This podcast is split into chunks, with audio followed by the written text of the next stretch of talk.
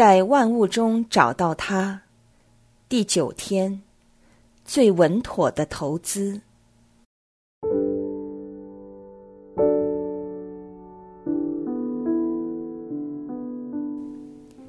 作为基督徒，当我们发觉自己成为天主最大的对手时，是如何荒谬的事！选择自己所渴求的，或选择天主所渴求的，似乎不应有冲突。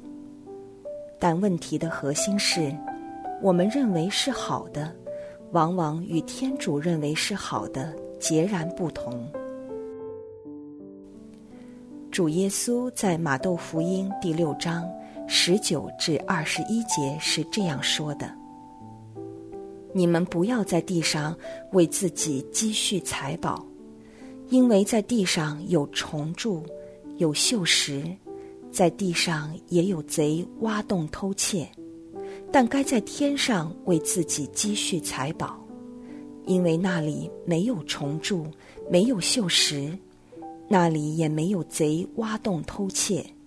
因为你的财宝在那里，你的心也必在那里。这段圣经对我们意味着什么？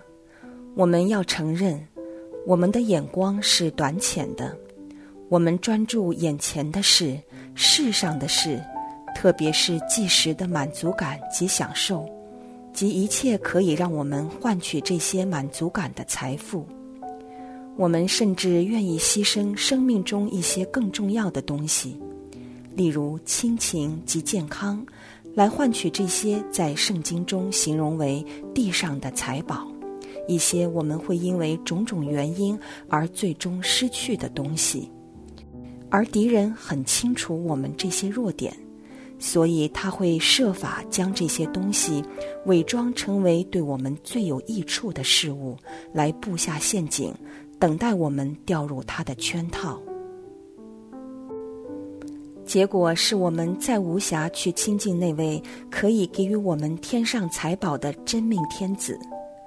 可怕的是，这些地上的宝藏是虎视眈眈的魔鬼藏身的地方。这段圣经最后的一句叫我们知道：当我们的财富属于这个世界，我们的心也在那里，我们自然会在那里寻宝，结果自投罗网。我们更希望设法在万物中找到这些地上的宝藏，被蒙蔽了的我们，最终不能够在万物中找到天主。相反，耶稣说：“你们先该寻求天主的国和他的义德，这一切自会加给你们。”耶稣的这句说话应该为我们带来极大的喜乐及安慰。因为这是他给我们的承诺，是爱的证据，亦是跟随他的保证。这是世上没有任何人或事物能够给予我们的，他定会供给我们一切所需。这是不是代表，当我们寻求及跟随天主之后，他就会供应我们地上的一切财宝？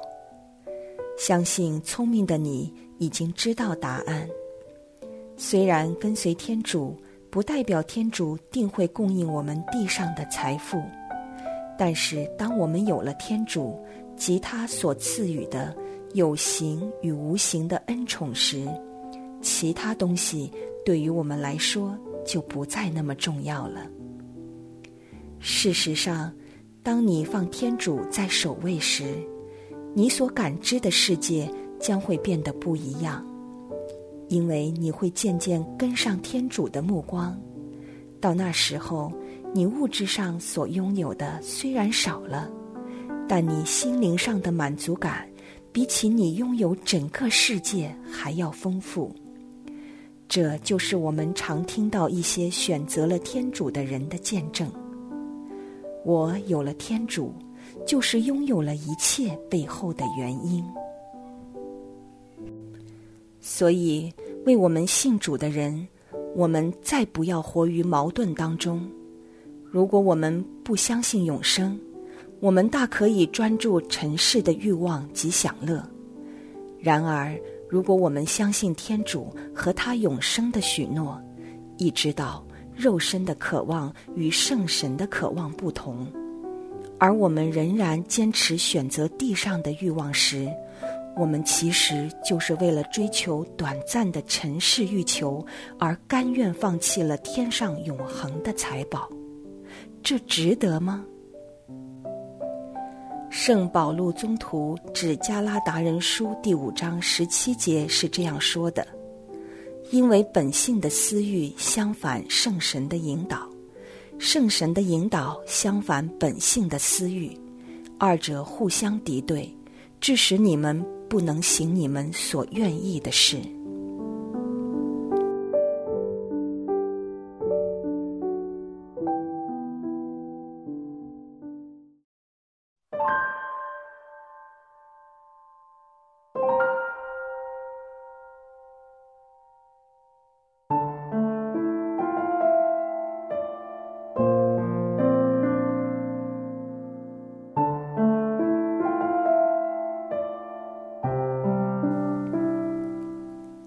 你觉得你的财宝在哪里呢？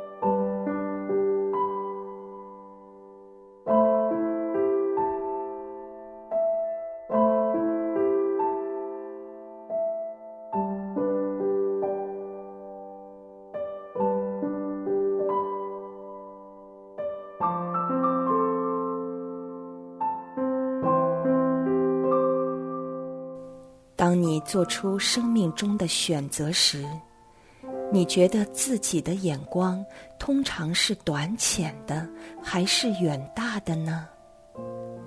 为什么？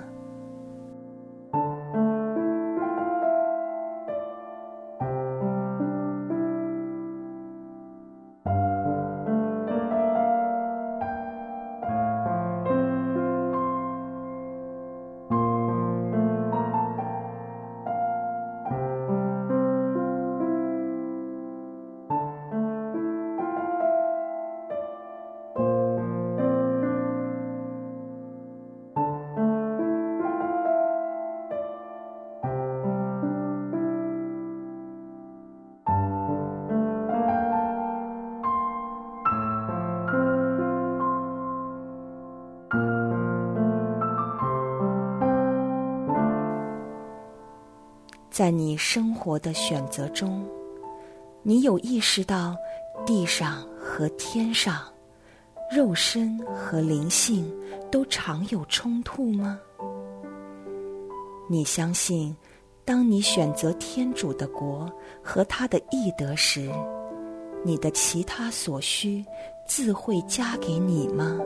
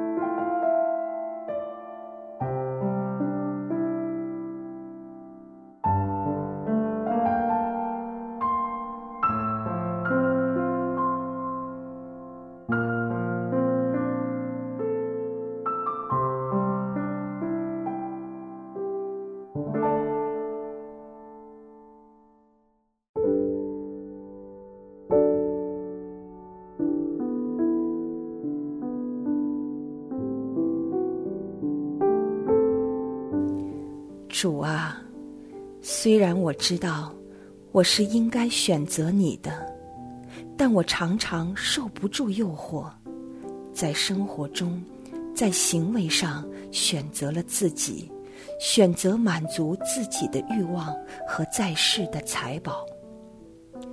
我恼恨我的软弱及我的犹豫不决，求你再次令我清醒吧，令我知道。我是没有原因不去选择你，而去顺从自己在世的欲望。请不要让我离开你慈悲的目光，和辜负你期待我回心转意的情意。天父啊，教我再次信靠你。